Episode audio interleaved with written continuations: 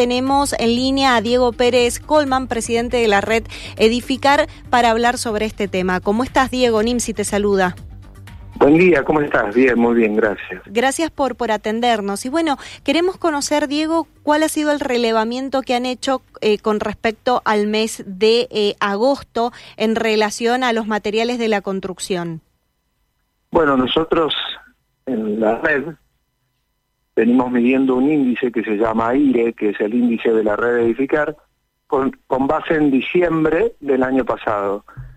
Y mes a mes vamos midiendo una gama de 60 productos que este, son representativos de las nuevas empresas de la red, donde tenemos productos eh, populares, medio y alta, ¿no es cierto?, dentro de lo que es el, el, target que hacemos.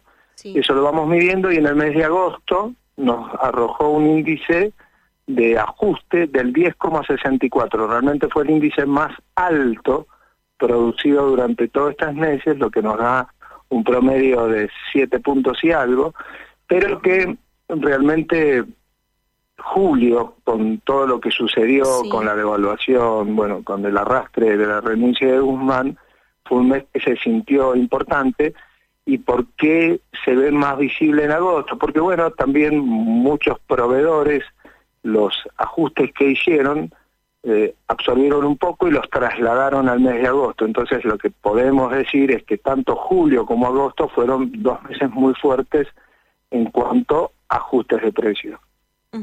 Y ahora, por ejemplo, eh, Diego, ¿se sabe cuáles son aquellos productos que más aumento tuvieron Los productos que más aumentan generalmente son aquellos que dependen de eh, alguna composición, suponte vos, importada, o que dependen de algún proveedor que maneja sectores de mercado más oligopólicos. Te podría decir el hierro, el cemento, el aluminio, el vidrio, en, en ramos como, como los que manejamos nosotros, yo además de ser presidente de la red Edificar, soy gerente general de hipercerámico, nosotros tenemos una gama de productos en terminación de obra muy amplia y entonces tengo muchos proveedores. Para de eso, de que puedan aumentar o no aumentar, está cada uno cómo maneja, si traslada o no traslada. Eh, yo te hablo desde lo que yo hago, no es que estoy diciendo que esto se hace, lo hacen todos los colegas. Yo siempre aclaro esto, hay colegas que tienen realidades diferentes, en cuanto a la construcción, y bueno, yo te hablo desde lo que piso y desde todos estos años que gerencio hipercerámico. Nosotros muchas veces una fábrica puede hacer un ajuste, pero yo tengo alternativas. Este, yo en el, en, el muestreo de productos que tengo, tengo productos nacionales y productos importados. En los productos importados, nosotros nos manejamos por el dólar oficial, pero no quiere decir que aunque vayan habiendo pequeñas devaluaciones, nosotros aumentamos. Nosotros manejamos nuestro showroom y la gama de productos como un tablero de ajedrez, o sea, yo no mato un producto nacional por un producto importado, pero vuelvo a repetirte, eso es una mirada o es un trabajo que uno hace en forma interna y que de repente no tiene que hacerlo un colega como lo hago yo. Claro. Claro, claro. Y ahora, por ejemplo, Diego, recién ahí mencionaste el tema de los productos nacionales y de los productos importados. Lógicamente, de lo, en relación a lo que venimos hablando, los productos importados, muchos de ellos sufrieron este, este aumento. Ahora, ¿se nota lo mismo en productos nacionales o en los productos nacionales ustedes pueden eh, manejar los, los incrementos como estabas mencionando o no han sufrido ningún tipo de aumento? No, no, los productos nacionales aumentan todos los meses aumentan todos los meses. Los productos importados eh, tienen la pequeña devaluación del dólar oficial. Lo que sucede con los productos importados es que hace algunos meses, desde el CEPO y desde una semana antes que renunciara el ministro Guzmán, eh, hubo cambio de, reglas justamente por la falta de dólares y bueno, es muy difícil este, importar, ha sido muy difícil importar, ¿no es cierto? No, no, no, no es fácil la aprobación de CIMI, bueno, no te voy a contar lo que lo que se sabe, ¿no es cierto?, hace rato que está sucediendo, pero los productos nacionales no, no se alejan del, del dólar, digamos, los productos nacionales tienen la propia inflación que vivimos todos y, y yo no, no, no castigo al proveedor, el, proveedor tiene su, su inflación y por lo cual tiene que aumentar los productos y por lo cual cuando los aumenta los traslada. Para que vos tengas una idea, un proveedor como nosotros que somos distribuidores, ¿no es cierto? Eh, somos tanto referentes como formadores de precio, porque cada uno en lo suyo tiene un porcentaje y no está, digamos, no vive en un mundo aparte de lo que estamos viviendo en el país, que es un momento difícil y que bueno, que ojalá que algún día esto cambie. Ahora, Diego, te voy a, te voy a preguntar, perdón la ignorancia, corregime lógicamente, eh, si yo te tengo que preguntar hoy, una persona que quiere comenzar a edificar la casa más pequeña que pueda llegar a existir eh, sobre un terreno, ¿cuánto tiene que tener para, em, para empezar? ¿Cuánto sale una eh, la elaboración o la creación o el nombre que le quieras poner de, de una vivienda? ¿Tienen ustedes un promedio? Lo que pasa es que, mira, si vos, vos te basás en, en, los informes que saca el Colegio de Ingenieros, ¿no es cierto? Yo calculo que debe andar alrededor de 200 mil pesos del metro cuadrado de una de una vivienda este, más o menos este, de 60 metros, calculo yo. Todo eso se va actualizando mes a mes y va cambiando mucho. Imagínate que si yo te digo cómo va cómo se va midiendo esta inflación, que yo la mido de una manera a través de la red edificar y que puede otro medirla de otra manera. Es como si yo te dijera el índice de precios, ¿no es cierto?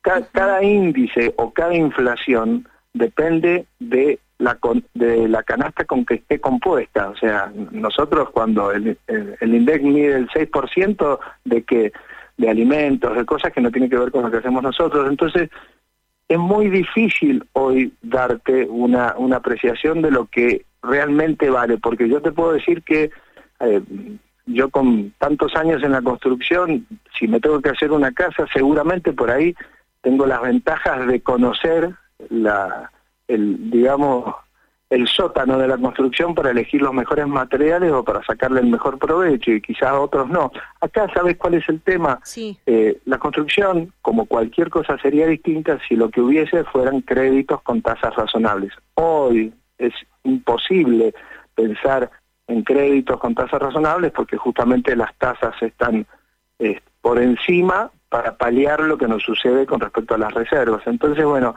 hay toda una explicación según el contexto que estés viviendo. Perfecto, perfecto, Diego. Y ahora, por ejemplo, ya que mencionaste ahí el, eh, tu cargo dentro de, Hipercerámico, ¿cómo, ¿cómo es la cara de la gente cuando llega a buscar un material y tenía en mente un precio y se da cuenta que no es el que tenía en mente?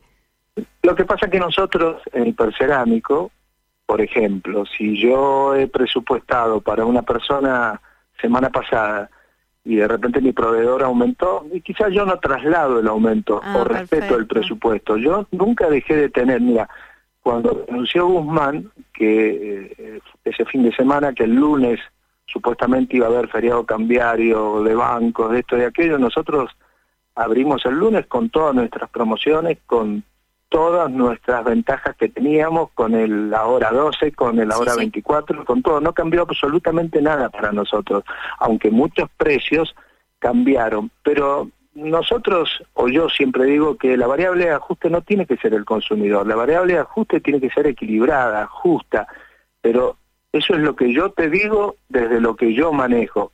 Vos me preguntás, ¿hay colegas que piensan como yo? Sí, hay colegas que tienen una situación como la nuestra, sí, hay otros que pueden ser más especuladores, sí, hay de todo en este mundo. este, ni yo no juzgo, respeto, yo te hablo de lo que lo que yo administro, manejo hace tantos años. Bien, ahora Diego, ya para ir cerrando la nota y agradeciéndote tu tiempo, ¿qué, qué opinas de esta segmentación que se está haciendo de, del dólar? Por ejemplo, el, el dólar soja, que ahora reclaman el dólar Malbec, el dólar para las economías regionales. ¿Qué, qué opinión te merece esta situación? Y yo creo que el dólar soja, por supuesto, es una herramienta, un torniquete, ¿no es cierto? Una, una forma de, de, salir en un momento difícil para recuperar reservas. Pero, ¿qué es el dólar soja? Es una devaluación, en definitiva, para un sector. Es llevar el dólar oficial de 140 a 200 para tentar, ¿no es cierto?, la venta. Eh, son, son situaciones de, de momento, es como si yo te dijera, es un botiquín económico pero no es la solución. Quizás la, la cosa puede ir por ahí, pero quizás tiene que ser más sostenida en el tiempo. Y no hay duda, yo no tuve duda que con el dólar soja iban a venir la demanda de un montón de los otros dólares porque cada sector del mercado tiene su inconveniente. Eh, es un momento difícil. Yo lo único que creo que, bueno, que todos tenemos que seguir un poco, aunarnos y tratar de sacar adelante esto que no es fácil. Diego, muchísimas gracias por estos minutos y por la entrevista. No, gracias a ustedes y bueno, a sus órdenes para cuando necesiten saber algo. Gracias.